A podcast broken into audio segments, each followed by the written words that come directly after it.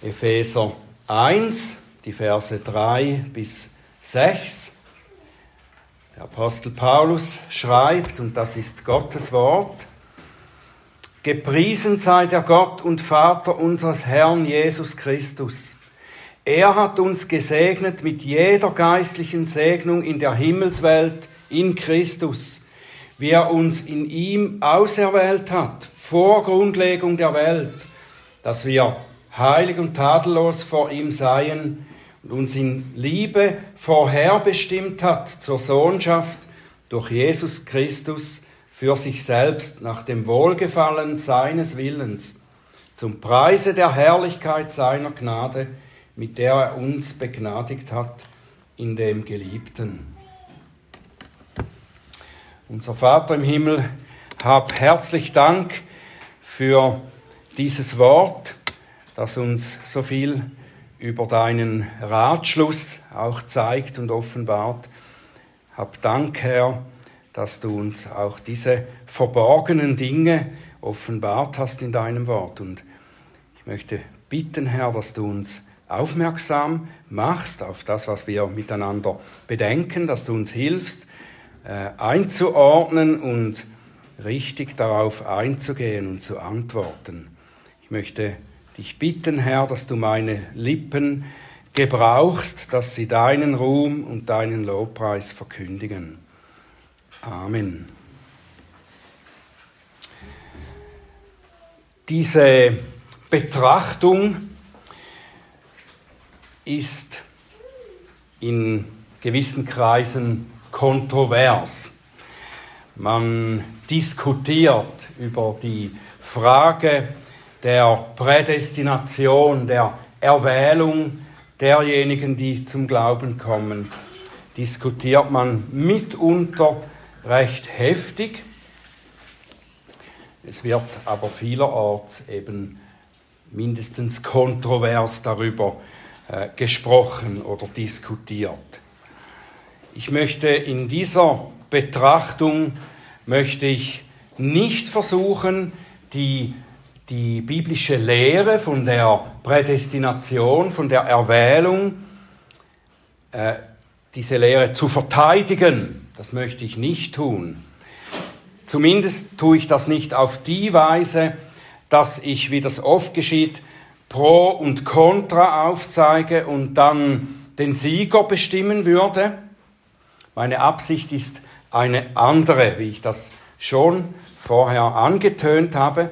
Ähm, dieses Thema wurde mir ursprünglich äh, gegeben für eine Predigt an einer Pastorenretrette. Und es hat mir sofort gefallen, dass mir dieses Thema vorgeschlagen wurde.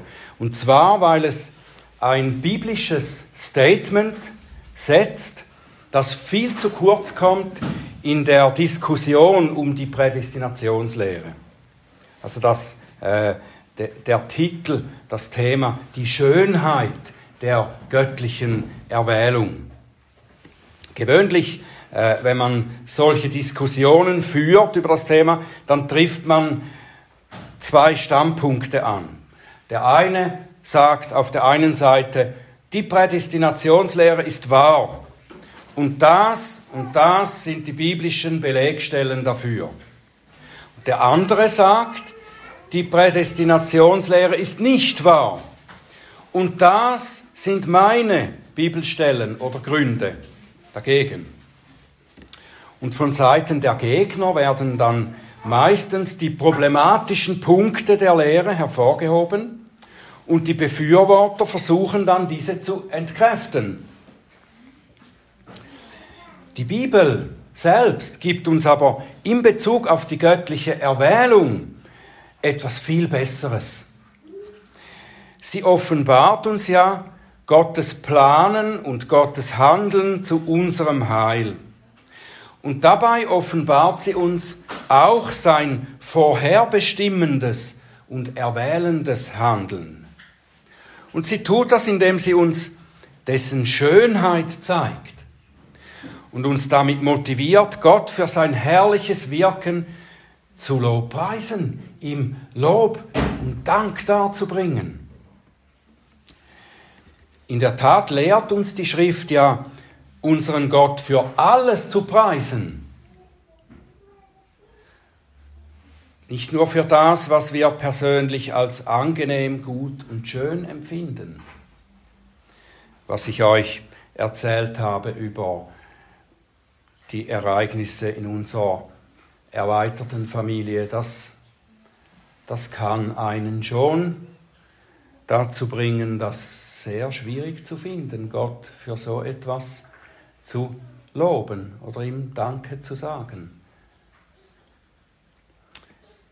ein Hauptpunkt der biblischen Anthropologie, also der Lehre vom Menschen, wie die Bibel das darstellt. Ein Hauptpunkt dieser Lehre ist ja, dass auch uns Christen noch eine übrigbleibende Sünde innewohnt. Wir sind nicht dadurch, dass uns die Sünde vergeben ist und wir in Gottes Gericht gerecht gesprochen sind, als gerecht erklärt werden.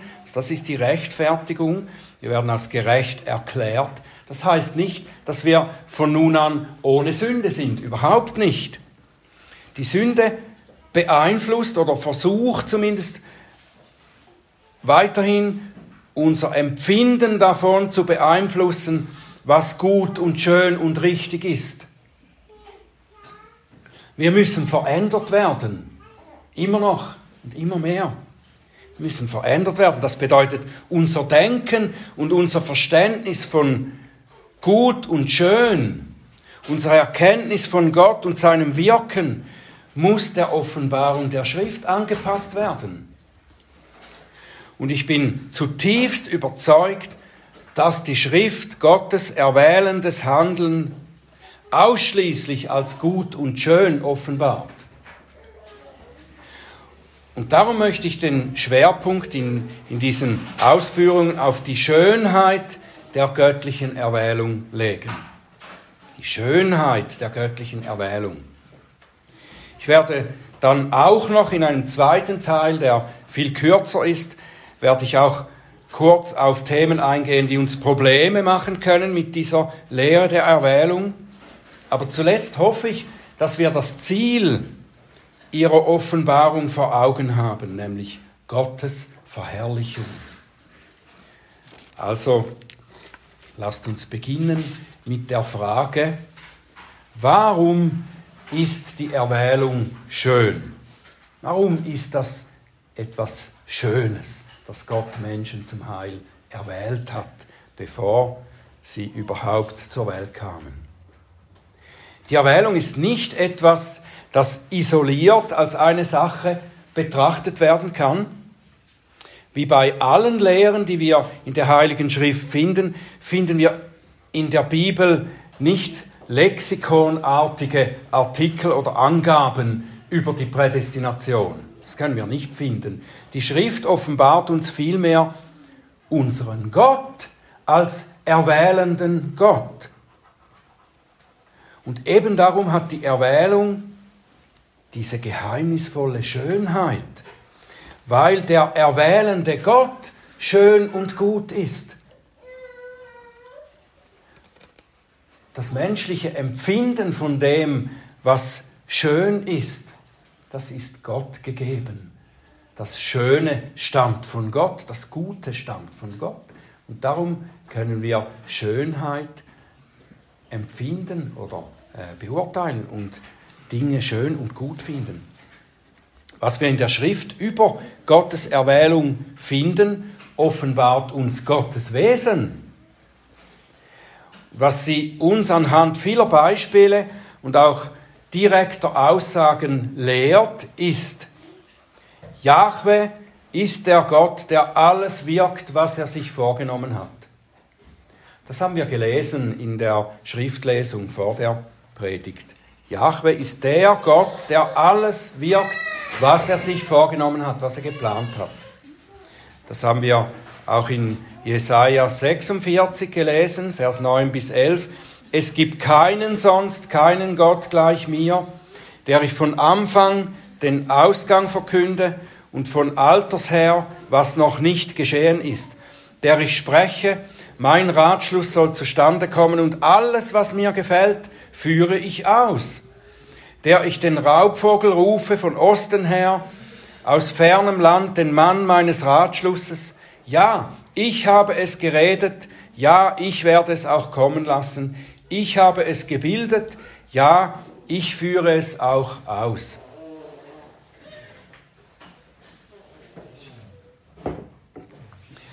Der Apostel Paulus knüpft die Tatsache unserer Erwählung daran an, an diese Aussagen.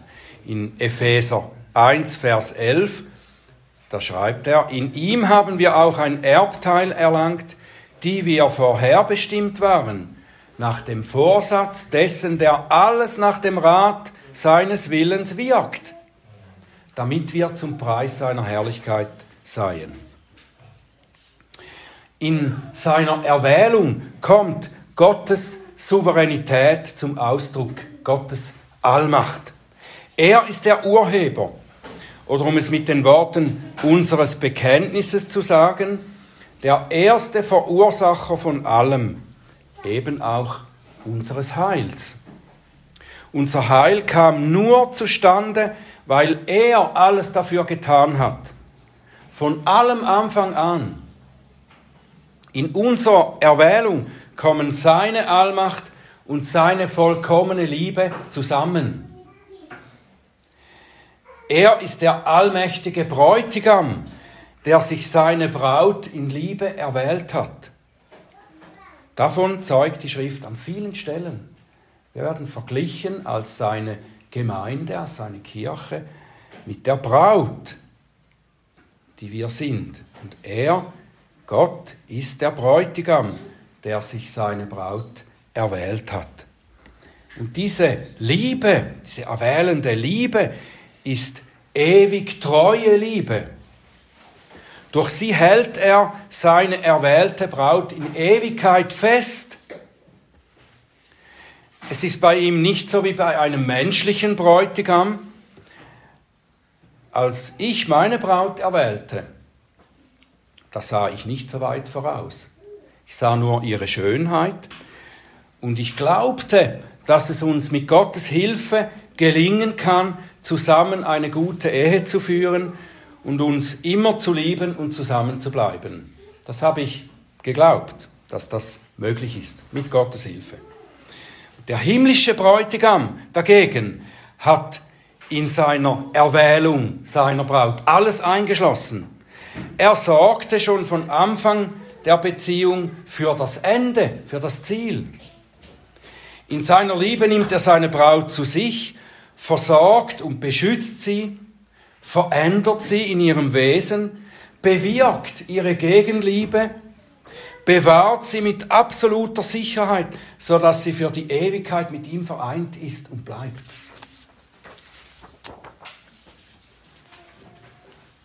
Es lohnt sich, dass wir dazu eine längere Ausführung von dem Apostel Paulus lese, lesen, der diese göttliche Liebe in seiner Erwählung mit der alle menschlichen Möglichkeiten und Erwartungen übersteigenden Sicherheit und Geborgenheit verknüpft. Römer 8, Vers 28 und folgende bis 39. Wir wissen aber, dass denen, die Gott lieben, alle Dinge zum Guten mitwirken, denen, die nach seinem Vorsatz berufen sind. Denn die er vorher erkannt hat, die hat er auch vorherbestimmt, dem Bilde seines Sohnes gleichförmig zu sein, damit er der Erstgeborene sei unter vielen Brüdern. Die er aber vorherbestimmt hat, diese hat er auch berufen. Und die er berufen hat, diese hat er auch gerechtfertigt. Die er aber gerechtfertigt hat, diese hat er auch verherrlicht. Was sollen wir nun hierzu sagen? Wenn Gott für uns ist, wer gegen uns?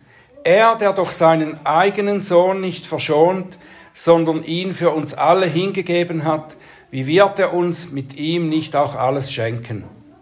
Wer wird gegen Gottes Auserwählte Anklage erheben? Gott ist es, der rechtfertigt. Wer ist es, der verdamme? Christus Jesus ist es, der gestorben, ja noch mehr, der auferweckt, der auch zur Rechten Gottes ist, der sich auch für uns verwendet. Wer wird uns scheiden von der Liebe Christi? Drangsal oder Angst oder Verfolgung oder Hungersnot oder Blöße oder Gefahr oder Schwert. Wie geschrieben steht, um deinetwillen werden wir getötet den ganzen Tag, wie Schlachtschafe sind wir gerechnet worden. Aber in allem diesem sind wir mehr als Überwinder durch den, der uns geliebt hat. Denn ich bin überzeugt, dass weder Tod noch Leben, weder Engel noch Gewalten, weder Gegenwärtiges noch Zukünftiges, noch Mächte, weder Höhe noch Tiefe, noch irgendein anderes Geschöpf uns wird scheiden können von der Liebe Gottes, die in Christus Jesus ist, unserem Herrn. Seht ihr die Schönheit von Gottes Erwählung? Sie ist schön, weil Gott schön ist in seinem liebenden Wesen. Und dieses kommt darin zum Ausdruck, dass er in seiner freien Liebe das für sich erwählt, was nicht würdig ist, zu ihm zu gehören. In seiner liebenden Erwählung kommt eben auch seine Gnade zum Ausdruck. Seine Erwählung und seine Gnade, die stehen in direktem Zusammenhang. Vielleicht erkennen wir das etwas leichter, wenn wir wenn wir es in der Verneinung formulieren, wie die Bibel das auch oft so macht. Wer bestreitet, dass wir nur im Heil sind, dass wir nur mit Gott versöhnt sind, weil er uns dazu allein aus seiner freien Entscheidung erwählt hat. Der müsste eigentlich sagen, dass wir das durch unser Wollen, Bemühen und unser Handeln erreicht haben.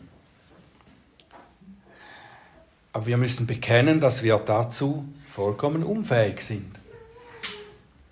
Als Sünder in die Welt zu kommen, von der Sünde durchdrängt und gefangen zu sein, das heißt, dass wir nichts denken, wollen und tun können, um uns selbst Gott gefällig zu machen.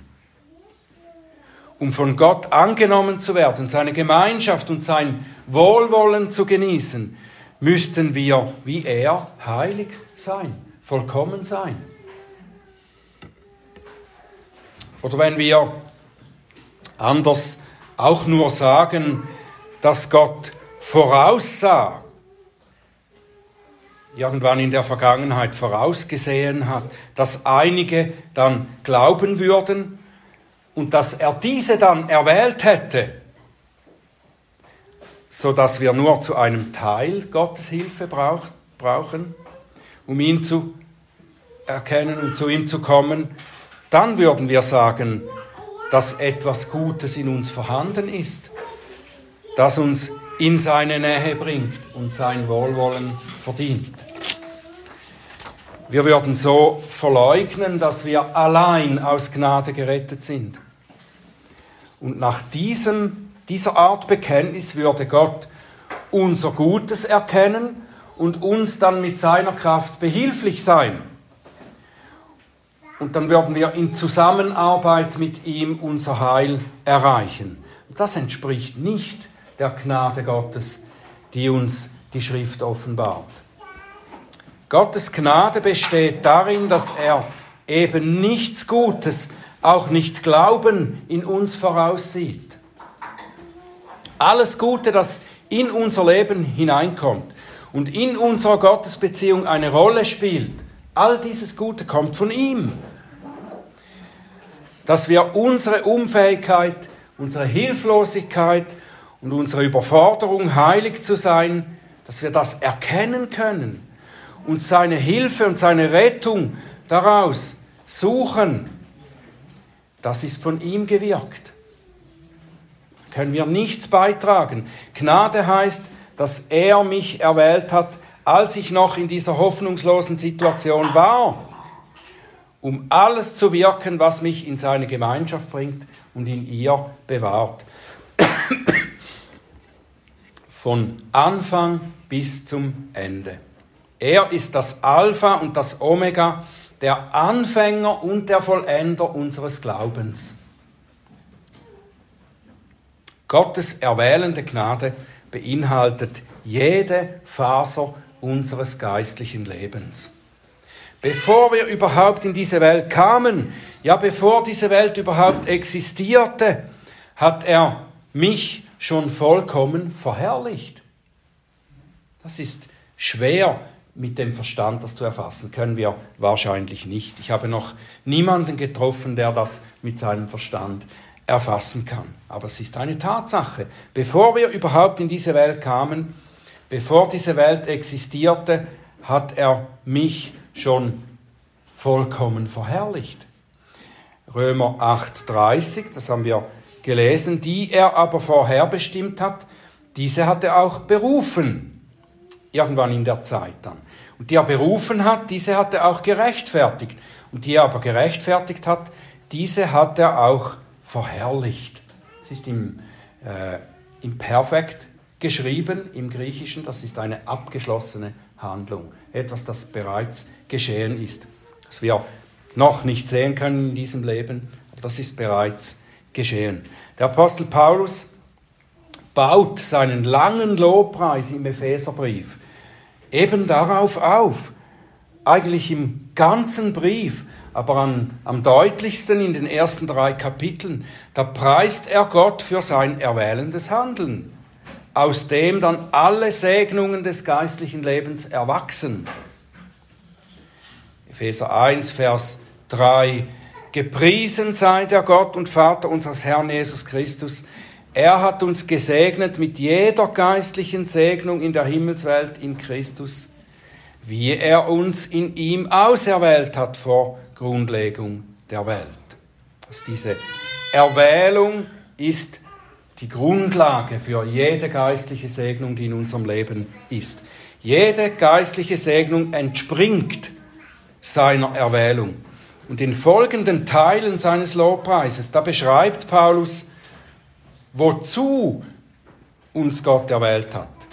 Dass wir heilig und makellos sein werden, dass wir Söhne Gottes sind, die sein Reich erben, dass wir zum Lobpreis seiner herrlichen Gnade dienen, das heißt, dass an uns sein gnädiges Wirken sichtbar wird, dass unser Leben zu seiner Ehre dient dass wir seine vollkommene Vergebung haben durch das Blut seines Sohnes, dass wir die Erkenntnis des Geheimnisses seines Willens haben.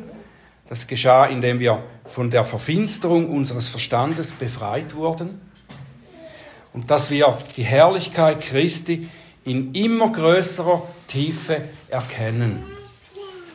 Dass wir den Heiligen Geist empfangen, der uns erleuchtet und versiegelt und so an uns arbeitet, dass alle oben genannten Segnungen schon in diesem Leben sichtbar werden und wir sie dann beim Eintritt in seine himmlische Herrlichkeit in Vollkommenheit haben. Das heißt, dass wir dann Christus völlig gleichgestaltet sind. Im, Am, im Anhang seines Lobpreises, der Erwählung betont der Apostel noch einmal, dass alle diese Segnungen allein aus Gottes erwählender Gnade kommen. Wir konnten absolut nichts tun, um etwas davon zu erreichen.